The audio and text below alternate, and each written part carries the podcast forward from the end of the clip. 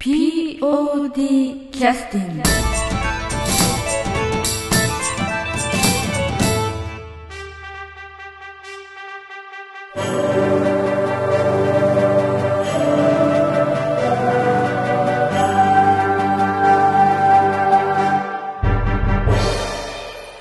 はい、えー、それではですね、えー劇団 POD のポッドキャスティングを始めさせていただきます。今ほどもあのファンファーレが鳴りましたけれども、えー今回で、えー劇団 POD ポッドキャスティング祝300回記念の、えーまあ、放送になるということになります。はい。えーおかげさまでお聞きいただいていらっしゃる、えーリスナーの皆さん、えーそれからですね、えーまあ本当に過去を振り返ると様々な方に出演いただきましたけれどもそういう出演いただいた皆さんのおかげで、えー無事、えー300回を迎えることになりました一応まあえー区切りということでですね、特別なことも何もできませんけれども、一応300回記念ということで、えー今回放送をさせていただきたいと思います。えー題しまして、劇団 POD ポッドキャスティング祝300回記念、今夜聞かせます。なかなかリクエストされないマニアックないい曲大全集ということでお送りさせていただきます。えー本日参加いただくのは、えー安田三悟くんですね。はい。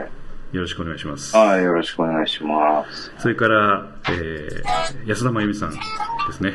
はいよろしくお願いしまはい。よす、ろしくお願いいたします。えーそれではですね、始めさせていただきますが、今日はあの、今夜聞かけ聞かせます、なかなかリクエストされないマニアックないい曲大全集ということで、えー過去あの、劇団 POD のね、えーポッドキャスティング、えー最初から最後まで、すべて、まあ、例えば POD キャスティング、ジャラジャラ、ジャラジャラという曲とかですね。まあ、あれは、えっ、と、何やっけ、ブリティッシュじゃなくてあれ、ブリティッシュ。あ、アイリッシュだよね。アイリッシュか。あああの民族音楽がちょっと入ってるね。えーで、ケルト系ですね。えケルト系のね、はいあのジングルですけども、その曲を作ってもらって、その曲からまあ、第1回目が始まったのが、えー、とですね、えー過去遡りますと、劇団 POD のホームページ、えーご覧いただいてもお分かりの通りですね、えー2006年の6月の11日ということですね。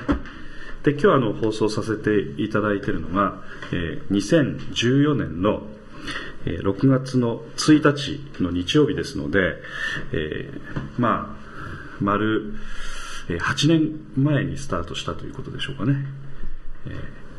うん。まあ、その頃から、えーとずっと続けておりまして、その頃からまあ曲をいろいろね、え出してます。で、その曲を挟みながら、えーいろいろこう、ポッドキャスティングをですね、放送させていただいてるんですけども、えーこの放送については、あの、劇団 POD のポッドキャスティングということで、iTunes の方にもですね、ポッドキャスティングのところに、えー載せさせていただいて、そこからダウンロードもできるようになってるんですけども、そこに、あの、珍しく書き込んでくださる見知らぬ方がいらっしゃいまして、えー、このポッドキャスティングの中に曲がいろいろ挟まれてるんだけれども、結構質が高くて、えー本番の、えー公演見たくなりましたみたいなことが書いてあってですね、非常に嬉しい思いをしておるんですけども、えーまあそういうこともあって、実は今回、えー皆さんがね、リクエストしてくださったり、まあ演奏したりしてる曲についてもですね、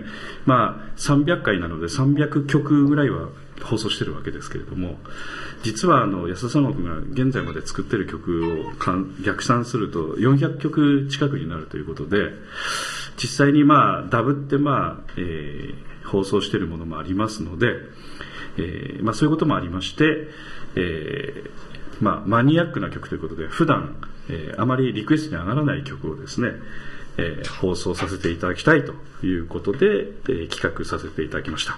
ということで、今回ね、まあ、選んでいただいたのは、安田真由美さんに選んでいただいたんですかね。はいはいよろしくお願いしますめ、珍しく声合っとるね。あいやいや、意外に。はいはい。はい。ということで、あのーまあ、リクエストされない曲ということで、まあ、いろんな理由が考えられるんですけど、まず一つ目はですね、ブラックフラッグブルーズというあの CD がありまして、はい。その CD、ちょっとあの、まあ、ここに、ここにたくさんあります、まあ、この中にも入ってないかもしれないですね。これ実際曲名見ていただくと、皆さん、あの、劇団 POD の、あの、えーホームページの中にもですね、ブラックフラッグブルーズのですね、CD の紹介が書いてありますが、曲すべてですね、アルファベットで書いてある曲なんですね。はということで、あの、リクエストしたい、したいと思ってもですね、その場でリクエストさあ、れてもいしにくいんか。しにくいんですね。あ。あ。そ、それは全く考えてなかったね。ええ、アルファアルファベットだと読めない。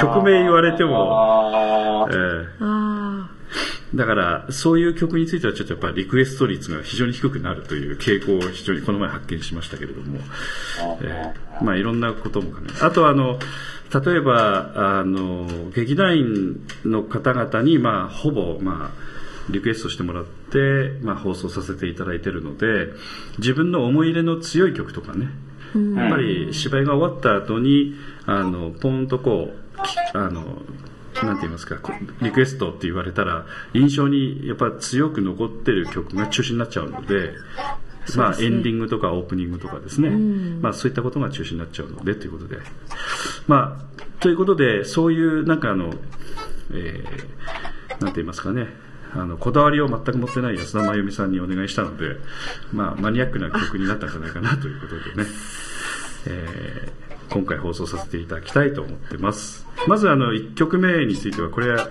えっ、と、なんという曲ですかね。第何回公演の何という曲ですか。あ。どれですか？えーえーと、第11回公演、アルジャーノンに花束をよりというやつ、あえーそれをちょっと、あ。はい。はい、まず第1曲目としてはい。お出ししたいことこに思います。ありますか？はい。あ、あるかな。1ですね。1。うん。1はない。ないですね。はいはい。はい。あ。えーと。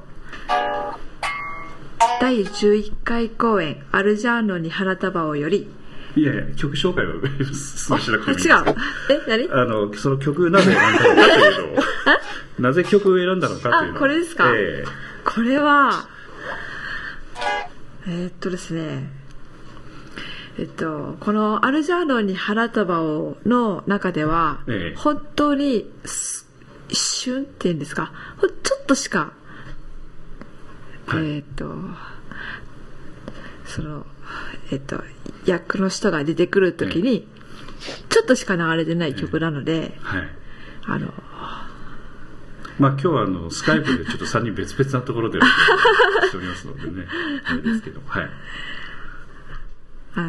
ちょっとしか流れたいんですけど、あの、多分これ私、横にいたと思うんですけど、キャストで、同じキャストで出てたと思うんで、横にいたと思うんですけど、その人が出てくるよりも、その音楽の方が、なんかすごく、かっこいいとかって横で思って、うん。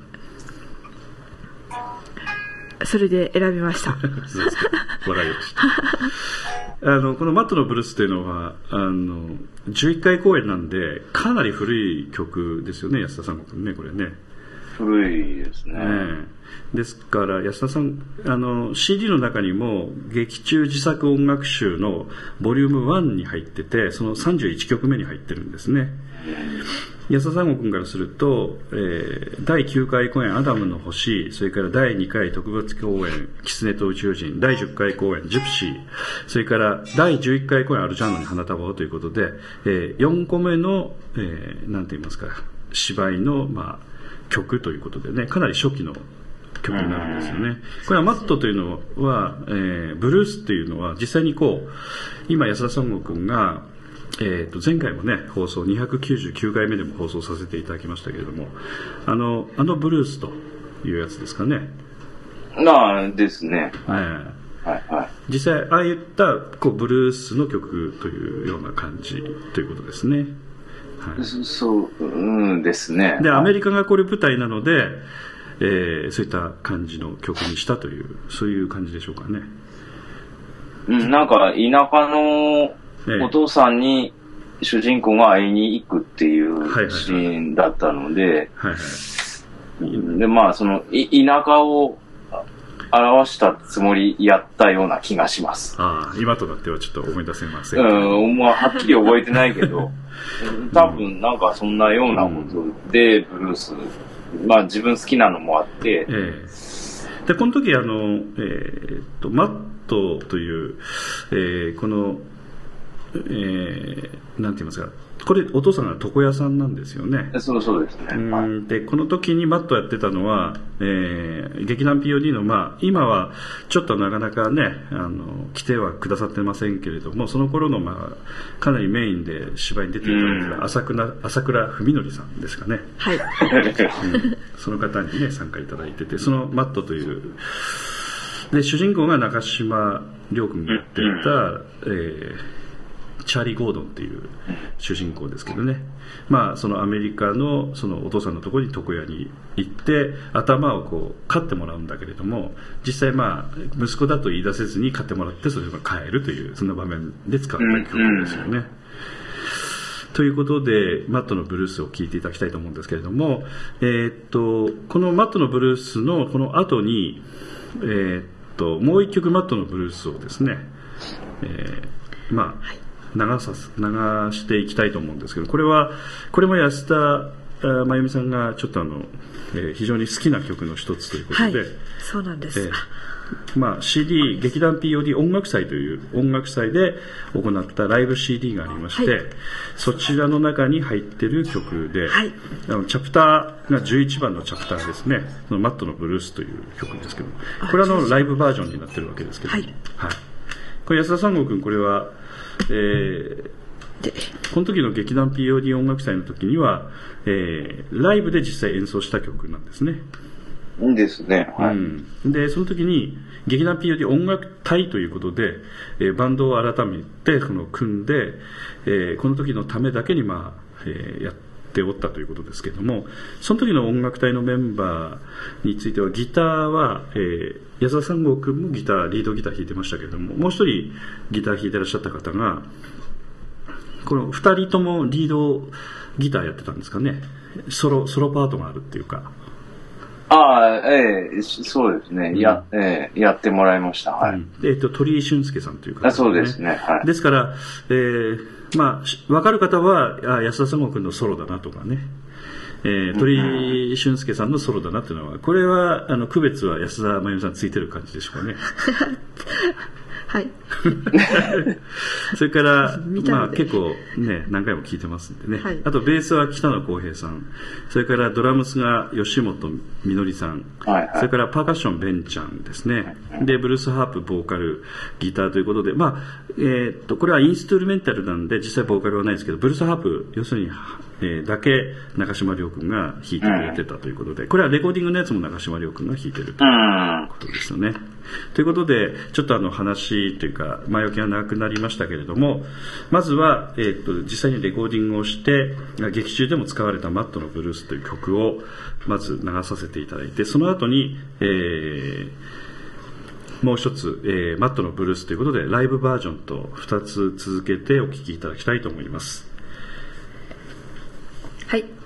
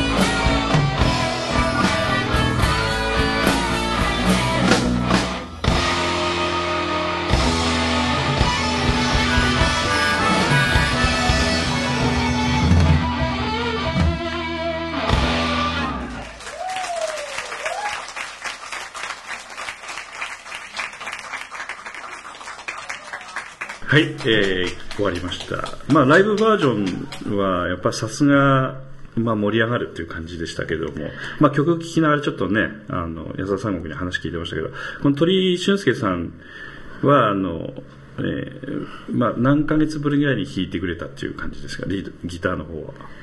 いや、もう何年も弾いてない。ああ、急遽、要するに、劇団 POD 音楽祭やるので、この方はな名古屋にお住まいでしたっけ？そうです、そうです。うんはねでそのためだけに、あの、富山に来ていただきい。ましたそうです、そうです。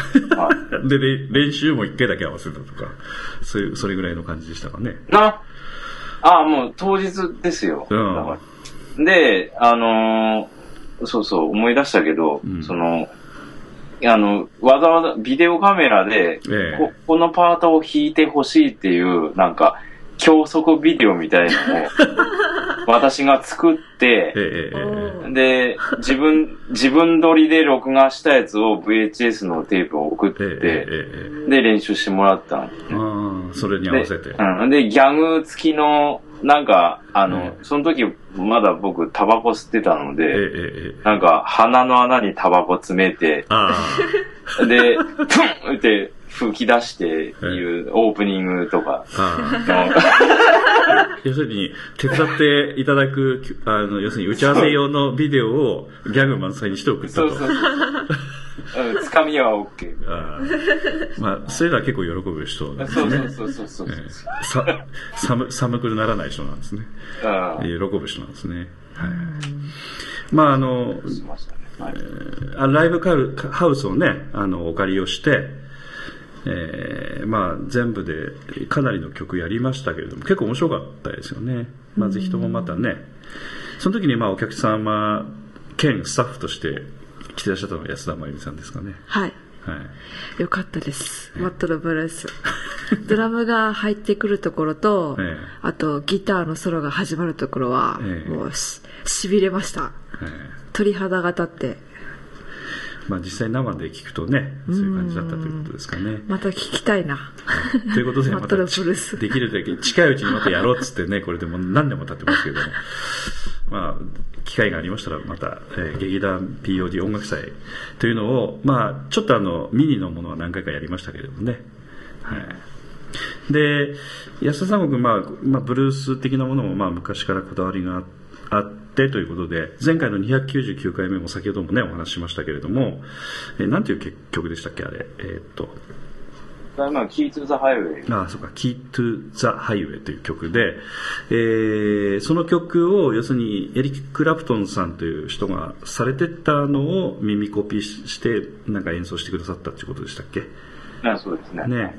で、あの、まあ、その時にちょっとあの、私もあの、えー YouTube とかでちょっと検索してみたら、ちょうど安田三郷君が、あの、ちょうどあの、エリック・クラプトンさんが、あの、ステージの真ん中ぴょいっと歩いてきて、椅子に座って弾き始めたみたいな話をね、うん。あの、ポッドキャストでもしてましたけど、それをまさに、あの、なんて言いますか、映像に映した、あの、ものがすぐ検索で引っかかってきますので、えーあの、エリック・クラプトンさんが実際弾いてらっしゃる、キート・ザ・ハイウェイ、あ、この曲を安田三国がちょっと耳コピーして弾いたんだな、みたいな、わかると思うんで、実際どんな風に弾いてるのかとか、あの、実際映像で見ると結構わかりやすいと思うんで、またね、あ、そうですね。え。ーご覧いただければと思いますけども、えーまあちょっとそれは余談になりましたけれども、まあということで、えーこのマットのブルースという曲を、えー終わります。それからじゃあ、えー次の曲に参りますけれども、次の曲は、えーえーっとですね、第21回公演ですね、最勇気より、えー CD でいうと劇中自作、えー音楽集、えーボリューム2という、えーものに入ってるはい。内容ですけれども、これだ。うん。わかりますか？えー、28曲目ですね。ちょっと紹介していただいてよろしいですか？紹介ですか？紹介、あの、この曲っていうのはなぜ、あ、どういう芝居でどういうやつなのかということで。はい。どんな芝居やったかな？はい。ちょっと忘れちゃった。出たと思うんですけど、え？出たと思うんですけど、ええ。あの、題名とかちゃんと言ってもらわないと。あ、えっと、第21回公演、最勇気。はい。ですね。まあ、西洋記なので孫悟空の芝居だということですね。はい。出たのと、ちょっと出たのと、ええ。多分出たのと、あとなんかこう、作ったのしか覚えてないんですよ。ええ。何を作ったんですか？えーっと、ひょうたん。ひょうたんですか？あれ。え違いますか？え？あ、ナス、ナス、え違う。な何の話をしてるのかよくわかんない 衣装のひょうたんを作ったということですね衣装のひょうたんを作ったんですね。はい。聞いてらっしゃる方は誰かのよくわからないそうですね。すいません。はい、はい誰かの、で全然この28曲目のはい。その曲というのはどんな曲なんですかね、ああ、どんな曲でしたなっけ？ぜリクエストされたんですか？え、これは、なんか好きなんで。なんか好きなんです。誠に申し訳ないのす。いません。はい、えっ、とこの、えー、と曲名ちょっと言っていただいてよろしいですかね？えっと、ポン、ん？てんてんですかこれ？え盆地でデート。えという曲ですか？はい。はい。安田三国覚えてます？これああ、いや、もじったやつやね。そうそうそうそうそう。いわゆるあの、うん。著作権にギリギリセーフ的なうん。曲で。いや、だからそのタイトルもだから、あ実際はねこうえーっとねあの曲はあのフィーリングカップル5対 ,5 対5というなんかそういう番組だったような気がするんですよ、ああ、やけど、ええ。うん。であのその頃はあのなんかこう若い人がこうなんて言いますかねこうカップルになるためにこうきっかけを作るためのなんかデート番組みたいなのが結構流行ってた時期で覚えてますかね？全然覚えてない。だえ？パパン、パンチでデートそうそうそうそうそう。の、はい。あの、か今はまあ桂三枝さんじゃないですけどね、うん。と西川のりおさんでしたっけ？のりおさんじゃないや。清さんかうん西川清さんとあの桂三枝さんが司会してて女性側と男性側に分かれてうん、パンチでデートっていうね、カーテンの、間のカーテンから顔出して、ええ。ーどうやみたいなことえ言うやつやな。ええでそういう番組あったんですけどそこで使われてた音楽とは違うんですよね。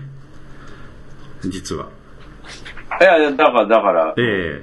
その、まるまるそれを使えんじゃんいやいやいやいやえ違う違う違う。あの、えーっとね、実際その曲は違う音楽なんですよ。全く。な、何に、何にもじったんえ、フィーリングカップル5対5とかっていう。あ、そっちなんか。えあそうあ。でもな、な、なんかセリフで、なんか、そんなん入っとったからえ、ああ。なんかそういう、あの、だから、全く間違いではないと思うんですけど、実際に、あの、その番組ってはフィーリングカップル5対5、プロポーズ大作戦とかっていう、確かその、それもなんか桂三枝さんが出てたような気がするんですけど、ええ。うん。全然覚えてない。全然覚えてないですかね、えーまあ、かなり昔の話なんであれですけどね、まあ、その時のあの感じの曲をなんていうかその芝居の中でそういう場面があるんですよねだだからね、うん、そうそうそうそう。うん、だからあのなんていうかそのまんま使うとあの作作られた方のあの著作に引っかかるので、えー安田三悟君があのすなんて言いますかね、えーそれをもじって作ったみたいなそんな曲なんですね。うん。だからおそらくお気になった方はみんな、ああ、ああ、つってすぐね、お古い方は、今の若い20代とかね、30代の方はちょっとわからないかもしれないですけども、えーまあ、40代ぐらいの方についてはもう、ああ、ああ、ああというふうにわかるような感じの曲だと思いますので、まあ、お聴きいただければと思います。では、あの、劇団 POD の、えー劇中自作音楽集、えーボリューム2の中の、えー第28曲目になりますけれども第21回公演「西遊記」より「えー盆地でデート」です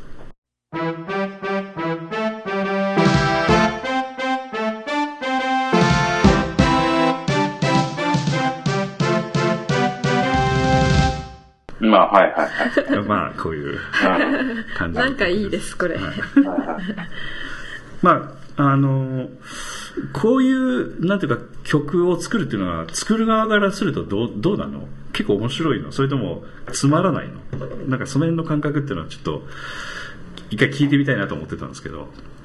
ああ元ネタがあってー、うん。文字って作るっていう感じの、まあ明らかに文字って作ったよな、みたいな感じに、うん。聞く人もおそらく感じていただけると思うんですけど、こうこういう曲作るっていうのは、どういう気持ちで作るのかね？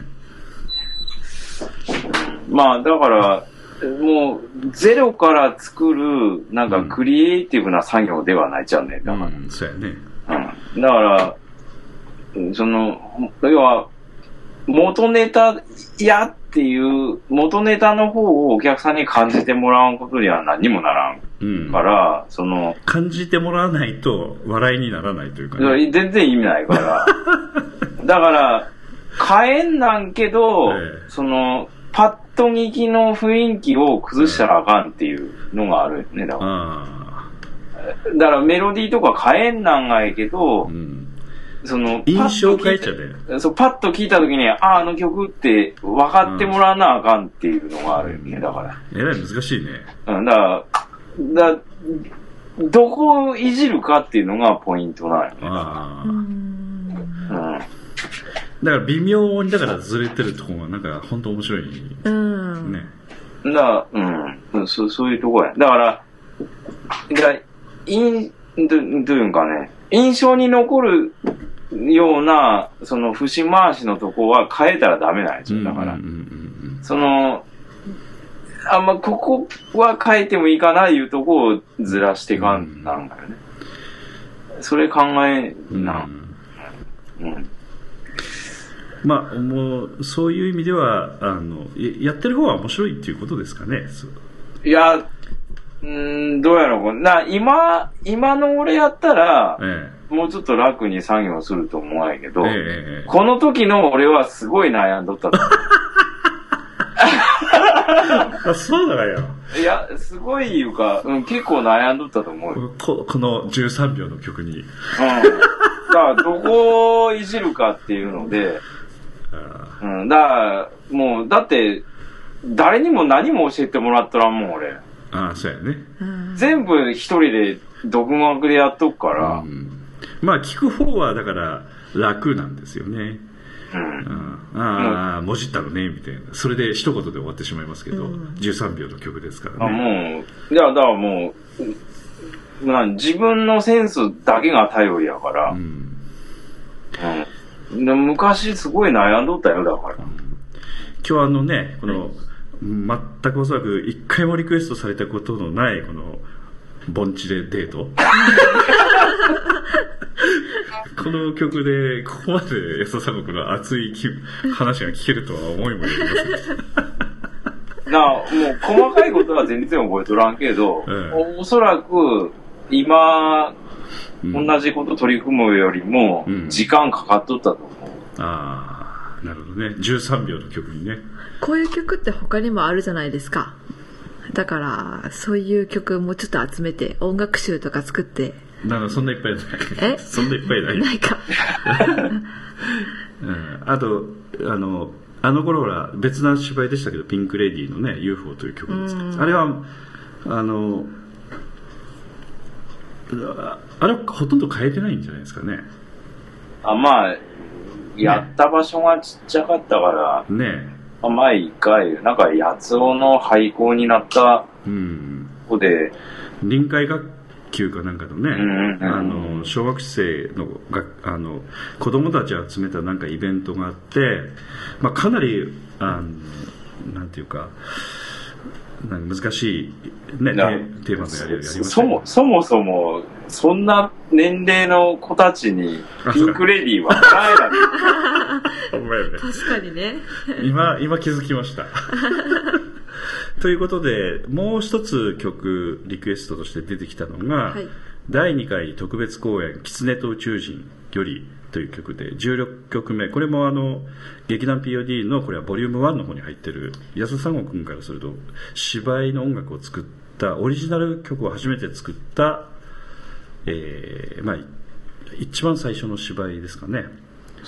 えーその前は「アダムの星」というので楽譜があった曲だったのでまあ、完全にオリジナルということになるとこれが一番最初なんであ、すよねそうなんだ。うん、で、やえー、と安田真奈美さんがこれリクエストしてくださったんですね、えっ、とう宇宙人 B のテーマ B、B かい。なんですけど、B。B は私でした。私が、はい、私がえー頑張りました。ということでちょっとあの一回聞いてみますかねはい。はい、じゃああの、えー宇宙人 B のテーマということでお送りさせていただきます、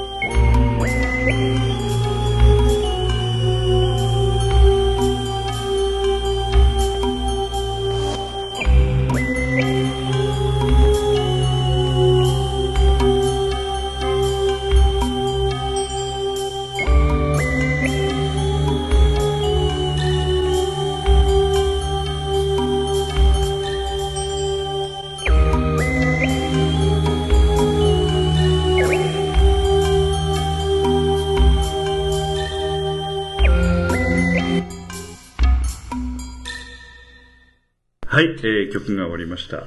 えっ、と、この、えー、と曲は、あの、えーいわゆるその特別公演ということでね、劇団はい POD の、まあ、定期公演ではなくて、特別に、ちょっとあの、依頼をいただいてね、公演させてもらったんですけど、えー富山県の八尾というところで、あの、大原風の盆で有名なね、あのそうですね。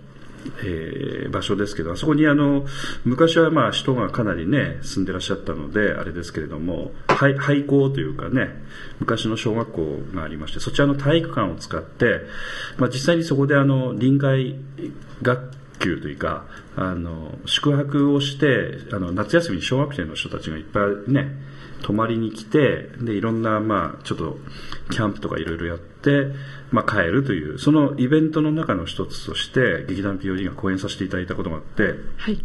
まあ、今の劇団員の人ほとんどご存知ないとは思いますけど、結構、なんか野心的なことやってたなと思ってね、今から考えるとね。うまいね。うんな、なぜ受けてしまったのか あれはさ、アドゥーマの、そうやったかな、政治的なあれやったのかね。言っちゃねえやんけ。いや、知らんけど。ただ、なんていうか、あんまり難しいこと考えずに受けてたような気もししてないでもないので、うん。そうやね。うん、なんかあんまり損得感情なしに受けてたような気が今から振り返ると、うん、あの日あのなんていうかね他にイベントもあって外の方でのステージでもあの大谷さんとかねあ。の小熊さんとかもなんかパフォーマンスやったりしてましたよねなんかね。ああの小熊さんがねなんかあのスピーカーちっちゃいな電池で動くようなスピーカーを持ってきてあの実際にステージの上に立ってあのボーカルマイクのところにスピーカー近づけるとハウリングを起こすんですね。フィーンフィーンとかあ言って、あれあ、ここでやってたんか。そうそうそう。うんはいはい。でそういうパフォーマンスをこうハウリングを起こすというパフォーマンスをやってたんですけど 小学生口開けてポカーンとしてた マニアックすぎて誰もわからんみたいな。なんかそういうのを結構面白くやってほしい私らすんごい面白かったんですけど、まあ、そう、そんながもあっから、うん、じゃあ、そう、POD もみたいなのがもあったんやろね。そうやね。雰雰囲気的にね。そうそうそうそう。別に、うちらだけじゃなくて。そうそうそうそうそう。その中の一環として POD も参加させてもらったみたいな。だから、あの、今から考えると、あの、結構とんがったパフォーマンス結構やってましたんで、あの、なんていうかね、あの頃の小学生は非常に恵まれてたという記憶。すごいなんか、あの普通の本当、おしきせのこう、イベントという感じじゃなくて、なんていうか、ここの人たちなんだろうみたいな人たちがいっぱい集まってなんかパフォーマンスやってましたんでね。まだ全然なんか、劇団みたいな雰囲気じゃなかったもんね。ねえその時なんかね。なんかうんだからとにかくなんか、面白いことやろうぜみたいな雰囲気でやっとったから、だからその時に選んで、まあ実際ね、あの、やった脚本も、この狐と宇宙人という曲あの脚本も、SF 作家でいらっしゃるあの小松左京さんという方が脚本を書かれた、本当に珍しい脚本で、なおかつ何が珍しいかというと、その今、野村萬斎さんがで非常に有名になってますけど、狂言なんですよね、形式が。そうなんです。ね、その狂言の形式で、なおかつその、あの要するにくっあの、拍手をするときは、くっさめ、くっさめとかって言ったりとかね、所作がもうきちっと決まってて、その中にその、えー、狐と宇宙人、要するに宇宙人が地球に侵略に来るんだけれども、あの、田舎の、にいる狐に騙されて、もう地球人というのは恐ろしい人たちだっつって、あの、勘違いして帰るという、まあそういう、いわゆるその笑い話なんですけどね。狐に結局騙されて宇宙人がもう逃げ帰るっていう話なんですけども。まあ、そういうのを実際にこう、きちっと着物着てね、そうですね。ええあの、まあ、狂言でやったということで、わざわざの狂言師のところの先生にね、ちょっとお名前、ちょっと今、ちょっと、あの、劇団 POD の、あの、公演記録の中には一応書いてあると思うんですけれども、ちょっと待ってくださいね。狂言師の先生のところにもね、あの、指導に、えーいただいて、えーあ、新井さんという方で、狂言アドバイザーとしてね、えー新井さんという、良吉さんという方ですけども、実際に高岡市で狂言師として活躍されていらっしゃる方ですけども、実際にお話を聞いたり、指導いただいたりして、まあ、指導いただいたにしても、きっちりできてたわけじゃないでしょうけれども、はい。まあ実際にね、やってましたけれども。まあ、その時に使った曲ということで、安田さん君、この曲聴くと完全にその、コテコテの SF 的な音というか、なんかね、ああ、でも、なんか、その、伝伝統芸能のん匂いも入れたつもりやうん。うんけど、あの実際にパーカッション的な、うんなんかチーンとかね、うんうんなんかそういう、まあ、その、ほんまに、その、シンセサイザーっぽい音もうん。入っとるけど、うんその、ちょっとこう、古いシンセサイザーっていう音ですもんね、あれね。昔のうん SF 映画でよく使われた音源みたいなね。うんまあ、あの頃はまあ安田さんもカセットテープとかね使って多重録音してた時期ですので、うん。いやその打楽器系の音とかは結構アコースティックな音源使って、うんうんえーやってますね。その今っぽい、その、なんか、ダンスミュージックみたいな、ドンダンドンダンみたいなのは入れてないうん、から、えーそうですね。うん、結構、アコースティックな打楽器入れて、それとシンセサイザーとで、うん。うん。まあ、実際に狂言には音楽はほとんどねそういうあのバック音楽は入らないんですけどあのすり足しながら要するに宇宙人 B がこう地球に降りてくるっていう時に使った曲そうですね。はいまあ、小学生もポワーンとまあし似てたんじゃないかと思うんですけどね、えーあの頃のなんか私もあの当日、まあ、本番の会場で見てましたけれども結構真剣に見てましたよね。小学生の皆さんはね。話としては一応分かってもらって面白かったんじゃないですかねあれはね。な、うん、そういう、うん、僕は、な一応しんやっぱり心配しとったのは、もう、うん。面白くなかったら子供って騒ぐから、うんうんうんうん。そうだね。うん、だから、要は富山弁で言うとチンとしてないというかね。うん。だから、それ心配しとったんやけど、な、もうほんまにシーンとしとったから、うん。だから集中して見てはくれとったんやと。だね。特にあのやっぱ臨海学校行って体育館ね真っ暗にしてまあ、まあ本格的にちょっと狂言的な芝居やってるわけですからね。うん、それをなんか宇宙人と狐が出てきて なんか、すんごい展開になっていくみたいな感じなんで、まあ、ところどころ笑い話いっぱい入りますけど、なんていうかね、笑、大笑いするっていう感じとも違うところもあるのでね、えーまあ非常に不思議な公演でありましたけど、この曲なんかに、この曲も、もうかつてリクエストは一曲もなかったという曲だと思いますので。そうですか。はい。実はこの公演の当日は全然音とかこう聞いてなかったんですよね。はあ、はあはあ、で、終わってちょっと経ってからうん、この CD になって聞いて、あ、やっぱりいいなと思って、はい。ということでリクエストしてくださはいった、と。そうですね。はい。熱出したんよね。あ、そう。風邪、まあ前日にね、あの39度ぐらいでしたっけ？39度ぐらいですね。もうもう公演中止しようかみたいな、まあ、そういう事態にも陥ったような、なんとか、皆さんに大迷惑をおかけされた。すいませんでした。そうもんものすごい大きさの風の方作っていたそよね、う、確かに。そう、そうですね。まあ、いろんなことがありましたけどね。はい。ということで、えーっと、まあ、300回記念ということで、今回お送りさせていただきました、えーポッドキャスティングなんですけども、次回にもちょっと何回か続けさせていただきたいと思ってますので、えー今回はこれで終了させていただきます。どうもありがとうございました。ありがとうございました。はい POD キャスティング